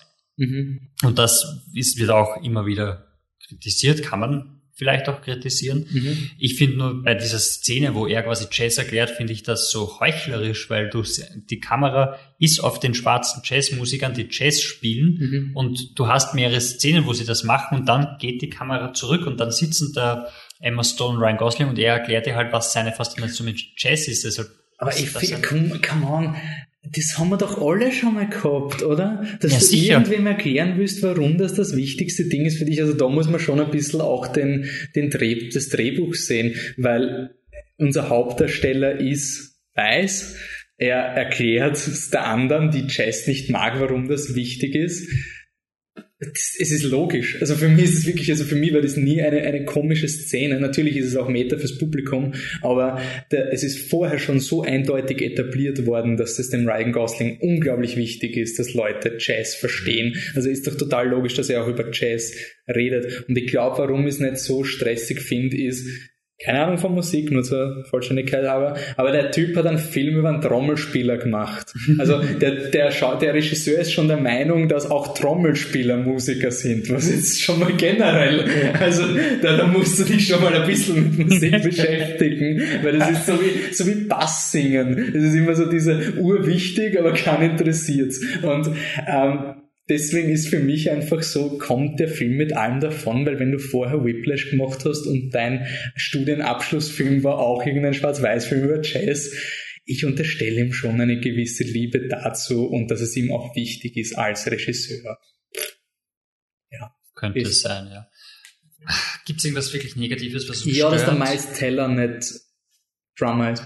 Mhm. Also gerade wenn der J.K. Simmons also schon vorkommt, sie, sie hätten einfach so diesen, dieses Shared Universe anfangen sollen. Aber dass dann ein Team abgibt, der macht jetzt fünf Filme und dann gründen sie eine Band und dann gibt es einen fetten Damien Chazelles Avengers Team-Up-Film, wo sie einfach das Konzert machen müssen gegen die Mädels aus Pitch Perfect, um sie an die Wand zu spielen, weil Jazz einfach quasi die Welt retten muss. J.K. Simmons? Yay? Lustig. Ich meine, er war nur ganz, okay. ganz, ganz, ganz, ganz, ganz kurz. Ich, aber das Lustige war, in dieser Szene war Ryan Gosling unpackbar lustig für mich. Also, das war für mich super Ja, da hat, da hat er ein bisschen also, Nice Guys rausgeholt, Wo er die Weihnachtslieder spielen muss, das war für mich super. Also, das war für also mich... ich muss überhaupt sagen, Ryan Gosling kann unglaublich lustig Klavier spielen. Also, generell auch, wie er da eben diese Weihnachtslieder und wie er später dann, weil er rausgeflogen ist, weil er keine Weihnachtslieder spielt, wie er später dann die, ich weiß nicht gar nicht welches Lied das ist, aber da spielt er dann auf den Keyboards irgendwie mhm. und das auch so total. Das anscheinend ein total schlimmes Lied ist für einen Klavierspieler oder. Ja, ich meine, eine Schnulze aus den 80ern ist schon ja. voll okay, wenn man das nicht mag. Ich glaube, deswegen hat der Film dann auch bei mir so viel Drive bekommen und auch dieses We Didn't Start the Fire war dann für mich deswegen so cool, weil ich habe oft diese Diskussion geführt über Musik und Hintergrundgedudel und ich habe auch ich kenne mich wenig mit Film aus, aber mehr mit Filmmusik. Und ich war mal bei irgendeiner, bei irgendeiner Runde, wo im Hintergrund irgendein ein Rauschen war und dann haben wir halt Randy Newman aufgelegt und es hat überhaupt nicht funktioniert, weil du musst Randy Newman zuhören. Du kannst den Randy Newman im Hintergrund reinlassen. Das ist irritierend, weil es zu dominant ist oder sowas. Und das hat, hat mir bei La La Land hat mir so gefallen, dass um das geht, dass da jemand wirklich sich für Musik einsetzt, weil es seine Passion ist und dass, dass Jazz als Elevator-Musik verglichen wird. Es ist natürlich aufgeregt, aber ich finde, das ist für mich ein mhm. echter Konflikt. Also das ist genauso Entertainment, was wir auch oft bei uns... Als hättest in Österreich einen Podcast über Filme machen, ha? Ja, zum Beispiel. ja, also ich, ich würde den Film nicht überhypen, aber ich, ich wüsste jetzt nicht Dinge, die mich wirklich stören. Was interessant ist, weil bei Planet der Affen, beim zweiten, den ich eigentlich wahrscheinlich mehr mag als La La Land, haben mich mehr Dinge gestört. Also so vom Gesamtpaket finde ich bietet er wenig Angriffsfläche. Für mich. Ja, würde ich auch sagen. Ich, ich denke auch, was, was, Irgendwas, ich, was, was was, dich wirklich stört, was, was denkst, dich so, so, vor allem auch was, irgendwas, was mich das Einzige, was mich aus dem Film geworfen hat, war halt, dass die zwei streiten, weil die sind so schön, die gehören zusammen und dürfen nicht miteinander streiten, aber das ist mein Problem und kann ich dem Film nicht vorwerfen, aber sonst was, was wirklich, wirklich wenig. Ich meine, das Marketing ist schon hart, wenn, wenn dein Trailer die letzten zehn Minuten sind. Also, ich war so froh, dass ich das vergessen habe, weil im Trailer, ich kann mir erinnern, ich habe den Trailer gesehen vor ähm, einfach das Ende der Welt von Xavier Dolan, also kurz Ja. vor La La Land, und er geht auf sie hin und küsst sie und da war so, das Publikum hat so gelacht, weil es so abstrus Ja. ist, diese Szene. Und da, da war, waren bei mir so, so kritische Leute, sind mit mir ins Kino Mhm. gegangen und die haben gleich die Augen verdreht, so, was ist denn das für ein Schrott? Und ich war so glücklich, dass ich diese Szene vergessen habe, und ich glaube, ich habe sogar gedacht während dem Schauen, okay, dann war es mal ein alternativer Take oder irgendwie sowas. Und ja, der Trailer ist der Schluss. Irgendwie. ja, ist voll der Schluss und dann so zusammengeschnitten, dass du eigentlich die ganze Zeit so surreale Tanzelemente äh, Elemente erwartest, die dann halt nicht kommen, weil es nur der Schluss ist, bis auf das, Außer halt das ja, Planetarium. bis aufs Planetarium. Ja. Fun Fact, weil du mich vorher gefragt hast, ob ich Fun Facts habe, sie haben dort nicht drehen dürfen, Weil? Ähm, das Planetarium hat das nicht erlaubt. Also haben sie, haben sie das Planetarium nachgebaut, also innen, Mhm. also den Planetariumsraum, das davor haben sie schon drehen dürfen, nur im Planetariumraum selber nicht und haben dann von irgendwo ein Planetarium, also dieses Projektionsteil mieten müssen, dieses uralte, was sie dann reinstellen. Sonst gibt's wenig Fun Facts, außer, und den finde ich ganz lustig, ähm, eigentlich war Emma Watson gedacht als Emma Stone, Mhm. die hat aber abgesagt, weil sie Beauty and the Beast, also schön das Beast dreht. Und eigentlich war Ryan Gosling gedacht als das Beast. Er hat aber abgesagt, weil er La La Land dreht. Aber eigentlich war der Miles Teller doch der ganz kurz, ganz am Anfang, ja. Okay. Äh, Ist das der Grund, warum er nicht einen Gastauftritt macht? War der irgendwie gepisst, weil er dann bei Fantastic vorgelandet ist, oder? Ich weiß es auch nicht. Ich weiß auch nicht, wa- warum er dann nicht mehr mitmachen hat dürfen. Er war Vielleicht er ganz mit kurz. Oder- zu viel. Er war, glaube ich, nur ganz kurz da und dann war es vielleicht einfach nur, weil, weil er mit, mit Emma Stone nicht so. Zusammen- Aber Giselle und, und Gosling machen jetzt den nächsten Film, oder? ja, sie machen einen Film. Neil Armstrong? Neil oder? Armstrong, ja. Okay. Ja, hört sich auf jeden Fall cool an. Ja, keinen Jazz. Das erste Mal, dass kein Jazz vorkommt. Na, er wird sicher irgendeinen Jazzmix oder so. Sie trinken sich mal in einer Jazzbar. Aber ja. Ich würde aber auch, ich finde es irgendwie so lustig, weil wenn man so nachdenkt über den Damien Chazelle, auch wenn sie sehr viel Ähnlichkeit haben, ich hätte Whiplash und La La Land nicht vom gleichen Regisseur vermutet, ganz ehrlich, weil Whiplash so ein fokussierter kleiner Film Mhm. ist und La La Land so extravagant, das ist so, als Ja. hätte der schon, weiß nicht wie viele Filme dazwischen gemacht, so wie, keine Ahnung, vom Nolan Memento, da hat er auch nachher noch Insomnia und sowas gemacht, bevor er zu Batman Begins gekommen ist. Und da, dass er wirklich diesen Sprung so smooth geschafft hat zu dieser gigantischen Produktion, Wahnsinn. Also, ja. Voll. Aber mir fällt nichts mehr ein. Leider nicht negativer, aber wenn Ihr könnt es negativ unsere sagen. Fans und unsere Hyperfans, die es jetzt anscheinend gibt, ähm, Ne, wir müssen jetzt langsam schon anfangen mit der Hackordnung, ja, oder? stimmt. Also, Also, also wir, wir führen ein Kastensystem ein und ihr müsst euch nach oben arbeiten, damit wir eure Korrespondenzen vorlesen. Ah, so ist es nicht. Wir freuen uns über jeden, der mit uns Kontakt Ja, hat. wir brauchen euch noch. Erst wenn wir größer sind, können wir so arrogant werden. Ja. Ähm, ja, ihr könnt uns schreiben auf unendlich vielen Kanälen, auf Facebook, facebook.com slash flipthetruck. Ihr könnt uns immer eine Mail schreiben at contact at flipthetruck.com. Ihr könnt unter jeden unserer Artikel posten. Außer bei den Episoden, weil ich noch immer nicht herausgefunden habe, wo da der Fehler ist. Mit Also, Episoden meint er unser, unser Podcast. Also normalerweise kann man bei jedem Artikel runterscrollen und da ist ein Formular, wo man schreiben kann, bei den Episoden nicht. Deswegen steht da jetzt immer so eine Notification. Ich, ich hoffe, ich fixe es. Aber Leute, ihr seid sowieso nur auf Facebook und nicht auf unserer Website, also schreibt es einfach dort. Oder auf Das Twitter. ist okay. Auf Twitter könnt ihr es auch schreiben, at flip-the-truck. Ihr könnt den Michi beschimpfen, wenn ihr wollt, weil er den Film Ich nicht na, hey, nicht stacheln gegen Michi. Ihr könnt mit Michi über, über Manchester United und Manchester by the Sea diskutieren. und fragen, ob Manchester United das, das Team für Manchester by the Sea ist. Er ist at Dinosaurier. Aber Manchester United kommt wirklich aus, Man aus Manchester. Ja. Das ist ein echter Manchester. Manchester City auch. Nicht, dass da jetzt noch, dass das Team eigentlich auch aus Amerika kommt. Nein, Okay. das sind echte Engländer. ähm, Die Hipster-Saurier. Ja. Oder? Hipster, weil ich habe kurz Dinosaurier gesagt, das war natürlich falsch. Es ist at Hipster-Saurier. Die Anne gibt's auch. Die Viennese Anne Cat. ist Viennese Cat, die kriegt demnächst ihr eigenes Logo. Ja, aber was sie auf jeden Fall kriegt, ist einen eigenen Podcast mit mich und der Anne, der jetzt demnächst hochgeht, nämlich Bibi und Tina, die gesamte Trilogie in Retrospektive in Vorbereitung auf Bibi und Tina 4, dessen Untertitel ich gerade vergessen habe, aber Get Hype. Erstens Get Hype und zweitens, wenn ihr Amazon Prime habt, dort gibt's es. Ihr könnt euch Teil 1 bis 3 anschauen. Ich weiß, der Wolfi macht's. Ich weiß, ich plan's. Ah, ja, okay. Natürlich. Es wird großartig. Aber Spoiler, für mich ist eine Meinung, es scheint so, als wäre Bibi und Tina 2 voll verhext, glaube ich, war der Titel. glaube, ja. Das ist irgendwie der Part Empire der zwei. Strikes Back Ja. quasi von der Trilogie. Also sie ist, das ist anscheinend wirklich da die Meisterleistung vom Franchise. Der Highpoint. Ja. So, sonst, Wolfi kennen wir alle, at Dancing Robot ohne G. Ich bin at Existent Coffee. Wir sind auch auf Instagram, wenn ihr uns bildlich oder ihr könnt ein kurzes Video machen, ihr könnt uns tanzen, wie ihr den Film fandet. Dance Review, das wäre schon mal geil. Voll. Eine Dance Review. Wenn ihr eine Dance Review macht, dann kommt sie auf die La La Land Kritik dazu. Ja. Ich glaube, das, das können wir einbinden. Das Das, machen wir sofort. Also Ja. auf- auf Facebook wird sowieso geteilt, aber es kommt in die La La Land. Dance Review wäre ein Wahnsinn. Eine Dance Also, Review wäre super. Ähm, vor allem, es, es reicht ja auch, man muss ja nicht mal den, den Kopf sehen, das Gesicht sehen, wenn eure Dance Füße. Moves nicht so. Österreich vollkommen. Aber wir wollen schon ein paar Schritte sehen. Also ein bisschen müsst ihr euch schon reinhauen. Hm? Sonst, ähm, ja, das war's. Wir Was? sagen Danke und jetzt kommt noch ein kurzer Ausflug in, In die Sherlock. In, nach Sherlockland. Okay. Ja,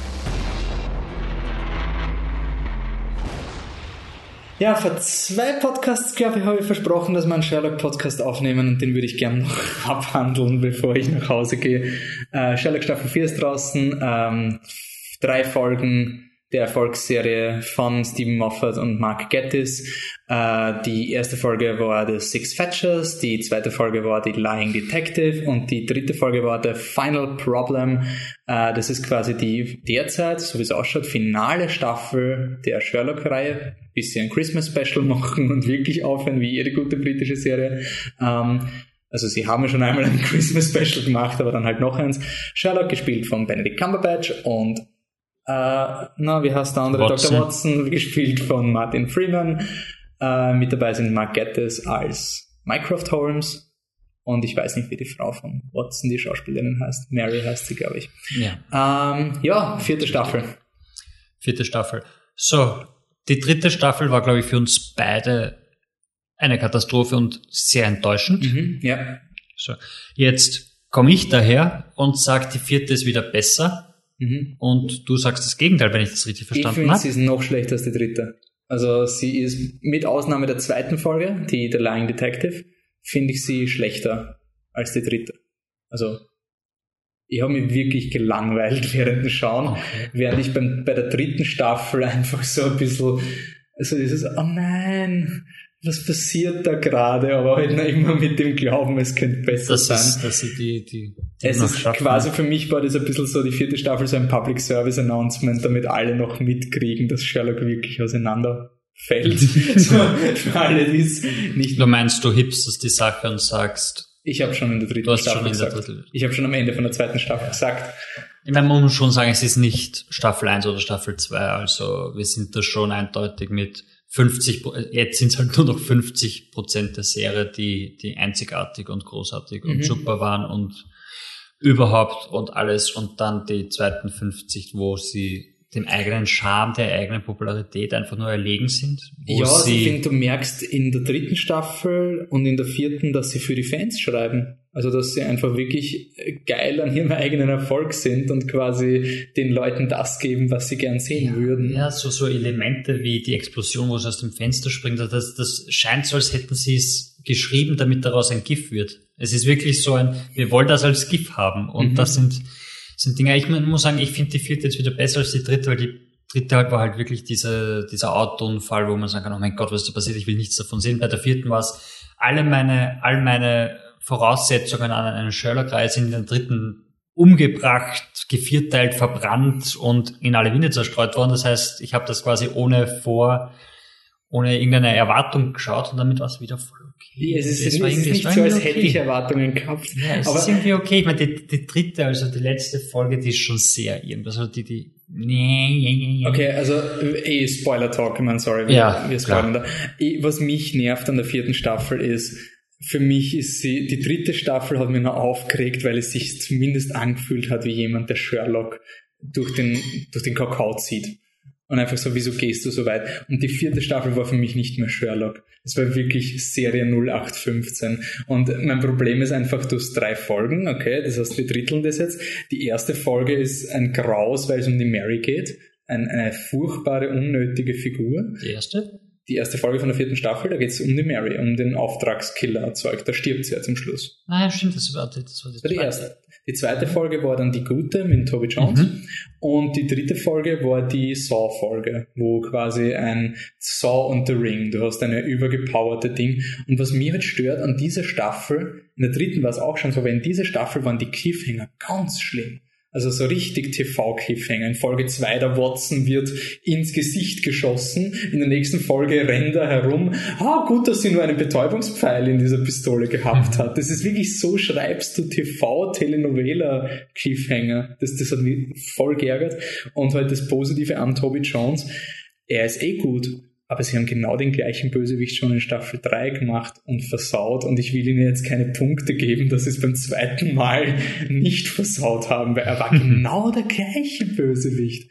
Es war genau der gleiche System. Ich weiß Sekt. nichts mehr von der dritten Staffel. Ja, ich der, weiß der nur, leckende Typ. ja, was der leckende Typ, hat. der hat sein, sein Mind Palace gehabt. Das heißt, der hat sich einfach alles gemerkt und hat jeden erpressen können. Mhm. Und der hat, ist einfach crazy und Er hat einfach hat einfach können, Geld. weil Geld. Was ihn plausibler gemacht hat. Ähm, mir hat's nur so gestört, weil die Figuren irgendwie so. Ich finde, die Konflikte waren wirklich TV-Konflikte. Also, wo die Mary erschossen worden ist in Folge 1. Das ist halt ein klassischer Fall von, du hast eine unbeliebte Figur und was machst du mit einer unbeliebten Figur? Du tötest sie. Mhm. Dann, dann lieben dich alle wieder. Ich habe so viel Angst gehabt, dass sie zurückkommt. Ich hätte, Ich das wäre nicht so unwahrscheinlich gewesen Wirklich dieser eben. Ich habe wirklich Angst gehabt, gehabt, dass sie zurückkommt und ich habe mir gesagt schon, das könnt's echt nicht bringen. Bitte, bitte bringt sie nicht zurück. Das wäre furchtbar. Dann war ich echt happy, dass sie nicht aber es zurückkommt. ist für mich so ein, sie belohnen dich dafür, dass sie ihren eigenen Mist aufräumen von der Vorstaffel. Mhm. Ich finde, das soll man nicht belohnen. Und dann auch so, dass der, dass der Watson so gut Martin Freeman spielt. Ich habe ihn wirklich cool gefunden in dieser Szene. Aber dass er dann sagt, you made a vow. Und das war so, oh, come on. Also es waren oft so Konflikte, die so Comicbuch-Konflikte waren, wo niemand wirklich Schuld hat, aber damit es dramatisch ist, beschuldigt der Watson jetzt, du hast meine Frau in, in Stich gelassen. So, hey, der gesamte MI6 war in dem Gebäude und niemand hat was gemacht und das war eine verrückte Frau. Warum hat niemand gesehen, dass sie die Pistole zückt? Ja. Man muss sagen, man hat eindeutig, wir haben es gesehen, wie sie die Pistole dann hinten halten. Und das ist so ein, da, da ist jetzt echt nicht der Sherlock schuld und das ist ja dieses Comicbuchmäßige, dass du quasi, du willst den Konflikt haben, aber du hast Angst, deine Figuren zu beschmutzen. Und das war eigentlich die ganze Staffel über. Auch sowas, was, mir hat die zweite Folge sehr gefallen, dass der Sherlock stirbt, sterben will. Das habe ich unglaublich spannend gefunden. Und dann machen sie wieder den Tension Release mit, nein, er hat eh alles geplant. Und ich finde dieses Victim Blaming von Watson nicht okay. ich finde es sowas von nicht okay. Das war schon in der dritten Staffel so, hey, meine Frau hat mich belogen, das Ganze. Und dann sagt der War Sherlock, ja, du bist ja auch mit mir befreundet, was erwartest du? Das ist nein, come on, der, Watson wurde gerade belogen und was du machst ist, du sagst zum Watson, na, wieso warst du in dieser Gasse und warst dich so anzogen? Es ist, ein- nein, er ist unschuldig und das dann in der zweiten Folge machst so, ja, du musst, du musst deinen Tod faken, weil nur so kommt Watson zurück. Das sind, das sind diese furchtbaren Ex-Freundinnen, die dauernd die Selbstmordversuche posten, damit man zurückkommt. So, ich finde das echt nicht okay, dass das lustig ist, dass der Watson da in dieser Teufelsspirale ist und nicht rauskommt. Vielleicht Toni Erdmann echt die Serie gerade, aber dritte Folge, Auftritt von Moriarty. Bist du auch da Ja. gestanden? eher Boost als ein Flashback.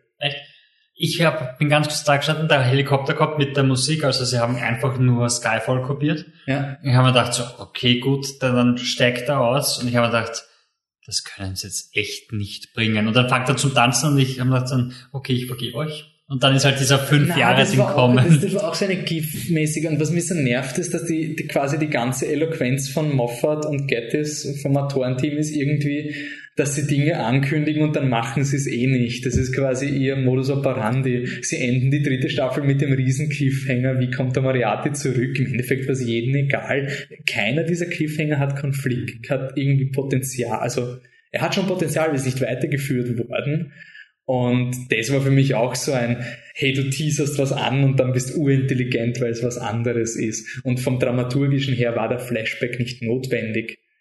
Also in diesem Flashback hast du nichts erfahren, außer dass der Mycroft grob fahrlässig handelt. Also ich finde sie auch so geil. Ich hätte gerne eine Liste der Weihnachtsgeschenke, die der Mycroft, der, der Schwester Ja. von Watson, äh, vom Holmes gibt, weil wieder von einer Violine zu den größten kriminellen Supergenie kommt. Das ist schon eine exponentielle Steigerung. Also hätte er nicht ein Klavier schenken können oder hätte irgendwie oder, oder, oder Violine spielen leicht gemacht für Kinder. Irgendwie so, dass er aufbaut auf ihrem Hobby.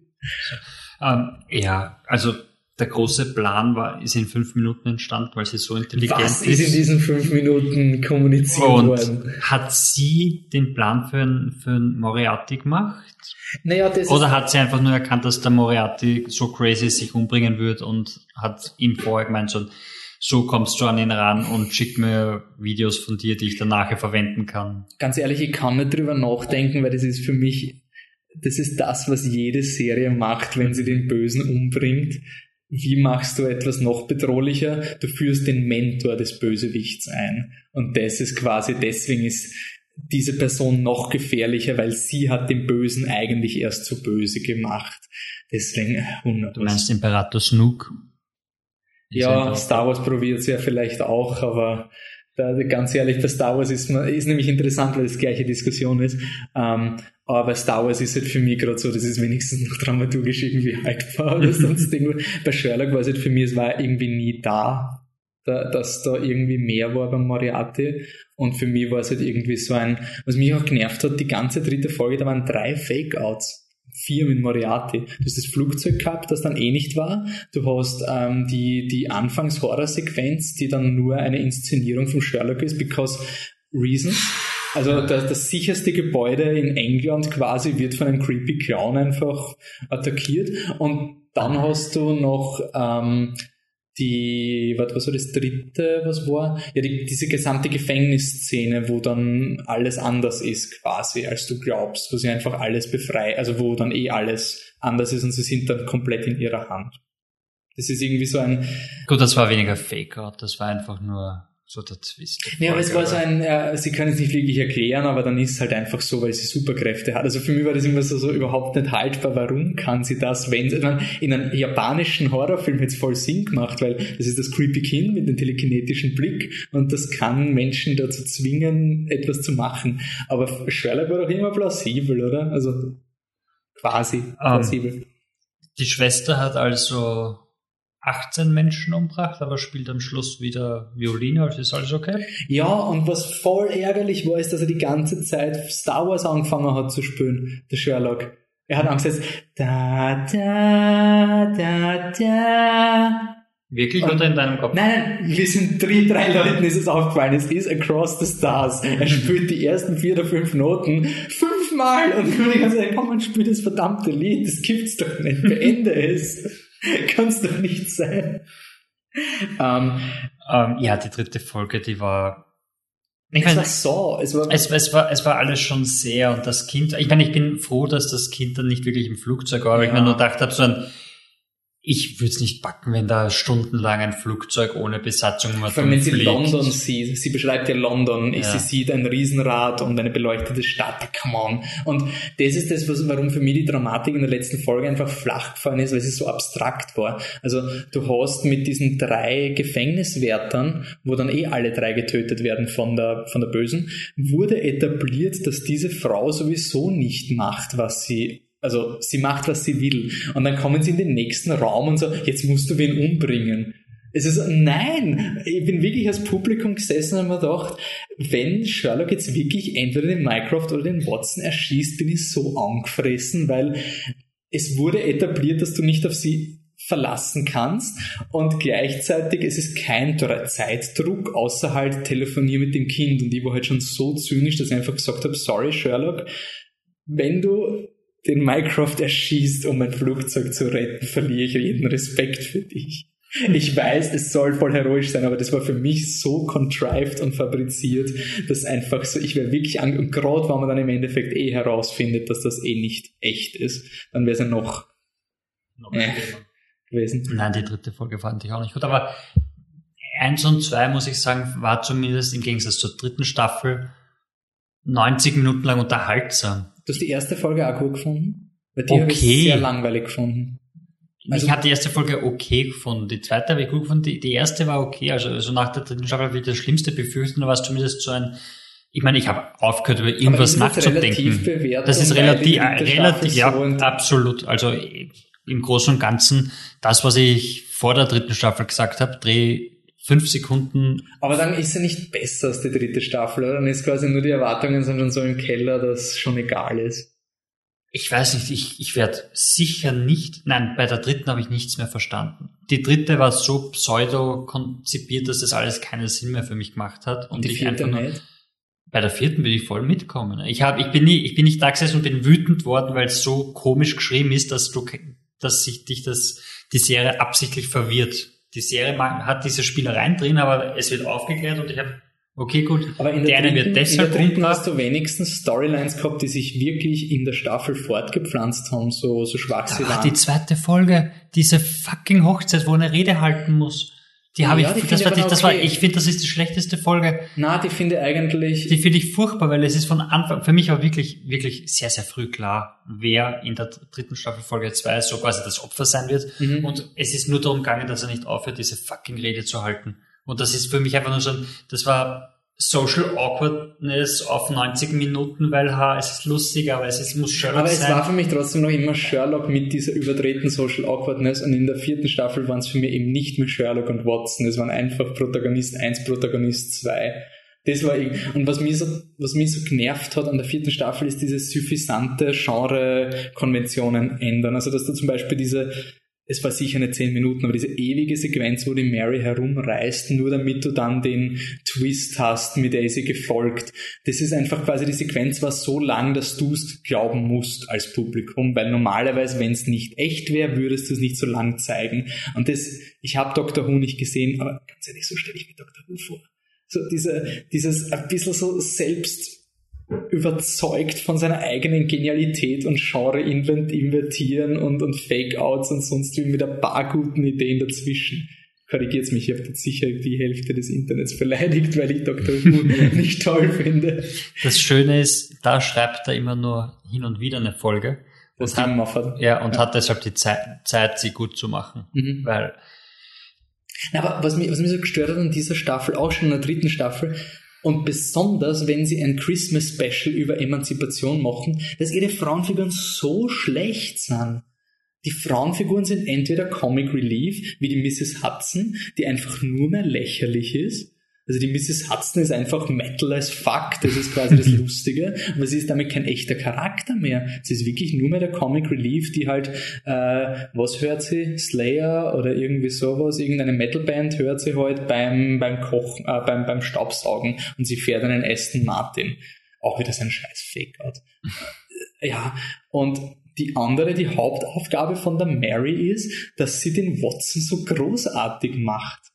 Das ist die Aufgabe der Frau, den Mann großartig zu machen. Das hat mich so genervt, diese Erkenntnis. Die Mary ist so furchtbar. Eh, aber quasi das ist für mich halt auch, weil sie einfach diese Frauenfigur nicht schreiben können. Und die Mary hat mich in der dritten Staffel schon gestört, weil sie war nur deswegen so beliebt, weil sie keine annoying Girlfriend war. Sie hat quasi immer gesagt, ich sitze in der Ecke und ich finde alles gut, John passt so. Und deswegen war sie beliebt, weil du hast quasi, du hast erwartet, oh, John Watson hatte seine Freundin, das hat den Sherlock bis jetzt immer gestört und die, und die Mary mhm. war deswegen cool, weil sie gesagt hat, also so kurze Tension, oh, scheiße, könnte sie da stören? Und sagt sie, nein, ich bin willenlos und ich interferiere nicht mit deinem Leben und heiße alles gut, was du machst. Super! Und das, das hat mich so geärgert an der vierten Staffel, dass die Mary dann eben auch noch mit diesem im Comic In Comics gibt es diesen Ausdruck Women in Refrigerator, wenn du die Frau umbringst, damit du Drama erzeugst für deine Helden. Und die Mary war das. Sie haben nicht gewusst, was ihr dramaturgischer Auftrag ist und haben sie umgebracht, weil das ist Einz das Einzige, was Frauen tun können. Und von John Watsons Kind will ich gar nichts reden, weil das denkt ja niemand mehr. Ich war so froh, dass niemand das blöde Kind gehabt hat. Nein, was ich also ärgerlich gefunden habe, war dieses, das Comicbuchhelden Dramatik, John Watson cheats on his wife. Ah, come on. Also, er textet mir. Ich will das nicht gutheißen. Ich finde das so, beziehungstechnisch finde ich das furchtbar. Aber ich rede jetzt von Filmen, Filme sind hyper und da ist alles immer ein bisschen, gerade bei Sherlock. Und dann sagt er so, ah, ich cheate dann hören, und du erwartest jetzt wirklich, okay, er ist mit der schlafen gegangen und dann so, etwas Texting. Ah, okay, passt. Und dann sagt der Sherlock gleich so, ja, na, come on, es ist eh okay. Gleich die Absolution. Und dann darf der Watson noch ängstlich, oh, but I wanted more. Was so dark, er wäre so weit gegangen. So, ja, come on, bitte. Also, Man muss aber auch gestehen, da, da war eine Frau am Bus und die hat ihn angelächelt. Also er hat nicht anders können. Also, das ist schon okay. ja, also das, das war für mich so ein bisschen so, sie wollen einerseits Konflikte erschaffen, trauen es aber nicht. Also deswegen hätte ich es so spannend gefunden, wenn der Sherlock in der zweiten Folge wirklich legitim sterben hätte wollen. Und die Aussage wäre gewesen, er braucht John Watson. Die Aussage haben sie ja in der Folge gemacht. Aber halt nur mit dem Selbstmordversuch, der inszeniert war von der furchtbaren Freundin Sherlock Holmes, die quasi nicht über den Watson hinwegkommt seit dem Breakup. Das finde ich so beunruhigend, dieser Sublayer, dass das so, so positiv inszeniert wird. Okay, vorbei ist. Ich glaube ich glaub nicht, ich dass er zurückkommt. Dass also, also das war, also ich glaube, definitiver können sie bei einer Sherlock ich kann mir schon vorstellen, dass sie noch wen umbringen. Ich habe wirklich damit gerechnet, dass der Mycroft stirbt, weil das quasi der einzig, die einzige Figur ist, die du töten kannst, um Dramatik zu haben, ohne dass du wirklich was änderst, weil sie haben dann betont, wie kalt der Mycroft ist. Ich habe ja Angst gehabt, ähm, am Anfang, nicht Angst gehabt, aber sie reden ja vom dritten Bruder. Dann war das Twist, dass es eine Schwester ist. Ja. Aber er sagt dann irgendwann einmal so, I have to call Sher, äh, was sagt Shercroft. Und ich habe mir gedacht, der dritte Bruder heißt, ist wirklich eine Mischung aus Sherlock und Mycroft vom Namen her. Mhm. Das heißt Sharon Croft und das ist diese Insel, wo er ist. Aber ich habe mir so gedacht, so. Sharon Ford. Sharon, Sharon Ford. Ähm, ich glaube, ich habe ihnen immer geglaubt, dass die, die Woman Moriarty wird. Das war ja meine These für die Staffel. Hast du glaubt, dass die, ähm, dass die, die, die Frau aus der zweiten Staffel, die, die Arena Adler, vorkommt? Dass die, der, dass die der Moriarty ist, der okay. neue. Weil das war für mich die einzige Möglichkeit, wie du den Sherlock noch emotional irgendwie einen Punch machen kannst.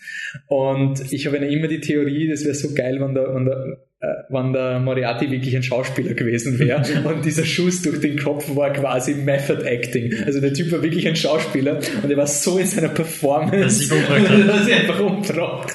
und quasi der wirkliche, der wirkliche Moriarty war die Woman die ganze Zeit schon. Also ich bin voll der Überzeugung, Andrew Scott, der Typ, also der Rich Brook, der ist wirklich ein Schauspieler.